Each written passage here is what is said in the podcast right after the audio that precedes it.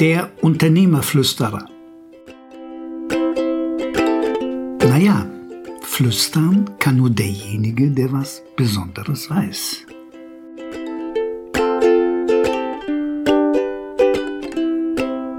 Verkauf deiner Firma. Das ist schwieriger als eine Scheidung. Dagegen ist die Scheidung wirklich wie ein Sonntagsspaziergang bei schönem Wetter und nicht zu heißen Temperatur. Warum? Wenn du dich von deiner Frau und als Unternehmerin von deinem Mann scheiden lässt, dann sind die Emotionen irgendwo so abgekühlt, dass ihr auch einen anderen Weg als eine Trennung nicht mehr seht. Bei dem Verkauf einer Firma haben wir jedoch eine ganz andere Konstellation. Du liebst deine Firma, du hast sie möglicherweise selber aufgebaut oder aus einer geerbten oder kleinen Firma eine große Firma gemacht und nun aus verschiedenen Gründen hast du dich entschlossen, diese Firma zu verkaufen. Was ich mit diesem Trennungsthema meine, ist etwas extrem Schwieriges. Ich gebe dir mal ein Beispiel. Ich kenne einige Fälle über die letzten 30 Jahre, wo der Verkäufer beim Notartermin gesagt hat, ich kann nicht unterschreiben. Die Leute, die dann Stil haben, die sagen, ich übernehme die bisher aufgetretenen Kosten. Oder es war vertraglich festgelegt, welche Kosten auch, aber er kann nicht entscheiden. Also, da ich hier so ein langes Entree mache, könnt ihr euch vorstellen, das Thema Emotion beim Verkauf einer Firma ist das Schwierigste. Das Zweite, was wahnsinnig wichtig ist, du verkaufst deine Firma und die Braut ist noch nicht hübsch genug. Das dritte Problem ist der richtige Zeitpunkt. Das hat ein bisschen was zu tun mit dem zweiten Argument, dass die Braut nicht hübsch genug sei. So, wie geht mal vor? Zunächst die Emotionen. Du musst deine Emotionen steuern und dabei kann ich dir helfen. Ich steuere dich im positiven Sinne, das heißt, ich manipuliere dich nicht, aber ich mache dir deutlich, welche Emotionen in dir drin sind. Als ich mich von meinem Unternehmen getrennt habe, also von dem ersten Unternehmen, das war eine extrem schwierige Situation. Ich konnte, nachdem ich die Entscheidung gefällt hatte, nicht mehr in das Büro gehen. Ich hatte dann im selben Haus ein zweites Büro, eine andere Etage. Ich konnte einfach nicht mehr runtergehen. Das war mein Leben, das war mein Blut. Ich sage das so theatral, das war mein Blut. Bezog sich alles zusammen. Also du musst deine Emotionen unter Kontrolle haben. Das heißt nicht unterdrücken, aber man muss über diese Emotionen, die bei dir immer und immer wieder hochkommen, über diese Emotionen musst du mit dem Profi reden. Und am besten ist dann ein Unternehmer, mit dem du reden kannst und der ähnliches durchlebt hat. Also, control your emotions. Und zwar im positiven Sinne, lenke sie.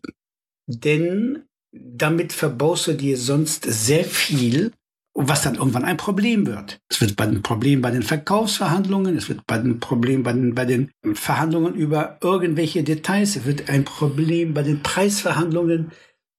Du ärgerst dich über die verkehrte oder dir nicht angenehme Klausel im Vertrag, die der Käufer aufsetzt. Also es gibt da Dinge, da wird es einem übel.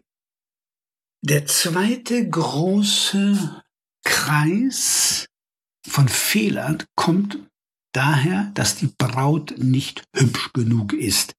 Mit hübsch meine ich nicht, dass du jetzt anfängst, irgendwelche kosmetischen Finessen da einzubauen, sondern die Firma kannst du mit einem viel höheren Preis verkaufen, wenn du ein System installiert hast, wo der Käufer sieht, diese Firma hat Struktur und sie läuft technisch betrachtet auf Autopilot. Also sie funktioniert auch, wenn du nicht in der Firma bist, weil du nämlich vorher immer an der Firma gearbeitet hast und nicht mitgearbeitet hast in der Firma.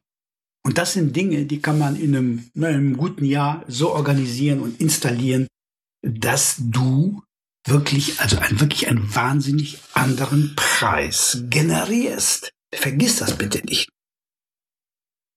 Ja, und dann kommt etwas, das, das dritte Problem bei dem Verkauf deiner Firma ist der richtige Zeitpunkt. Lasse dich bitte niemals auf der Zeitachse unter Druck setzen. Setze dich nicht selber unter Druck und lasse dich nicht von anderen, deiner Frau, deiner Freundin, deiner Geliebten, den Kindern, den weiß der Teufel wem, unter Druck setzen. Mach es so, dass du immer ein gutes Gefühl hast über den Zeitpunkt. Und wenn zwischendurch Bedenken kommen, und die kommen aus deinem Unterbewusstsein, dann höre auf sie und dann wird auch mal ein Termin verschoben. Also die Welt geht nicht unter, wenn du die Firma drei oder fünf Monate später verkaufst. Ihr werdet euch wundern, warum ich über diese ganzen technischen Dinge eines einer Mergers and Acquisitions Geschichte gar nicht rede.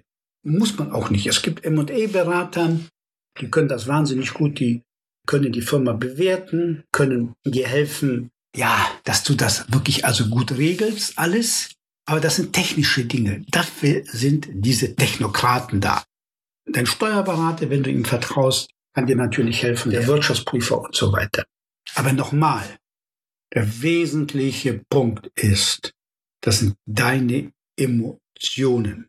Und zum Abschluss noch ein kleiner Hinweis. Es gibt dann Leute, die kommen, ja, ich möchte, dass die, meine Firma in gute, gute Hände kommt. Also ich stottere schon fast bei dem Wort gute Hände. Das ist dummes Zeug. Wenn du deine Firma verkaufst, dann geht's doch um irgendetwas, was dir wichtig ist. Ist dir das Geld wichtig? ist dir wichtig, dass die Firma und die, und die Leute, die bei der Firma arbeiten, deine Mitarbeiter, deine treuen Mitarbeiter, dass es denen gut geht? Wenn du das möchtest, dann musst du auf Punkt zwei zurück. Du musst die Braut aufhübschen mit Struktur. Und dann kommt sie automatisch in gute Hände. Irgendwelche Idioten werden nicht in der Firma kaufen, vor allen Dingen nicht zu, zu einem Preis, den du dann generieren kannst, die nicht in sich rund läuft. Deine Firma muss einfach laufen auf Autopilot. Ich wünsche dir viel, viel Ruhe beim Nachdenken über den möglichen Verkauf. Es müssen ja nicht Dinge sein, die dich dazu führen, zu verkaufen, weil du jetzt das Geld haben möchtest, sondern es kann auch sein, dass du was ganz anderes machen möchtest aber dann diskutiert das mit dir und einem sehr guten Freund oder einem vernünftigen Berater. Ich freue mich sehr auf eure Kommentare. Bitte lasse uns deine Gedanken zu diesem Podcast wissen. Wenn du das Thema vertiefen möchtest, in einem Gespräch mit mir, mache bitte einen Termin, Telefonnummer und Mailadresse auf unternehmer-flüsterer.ch.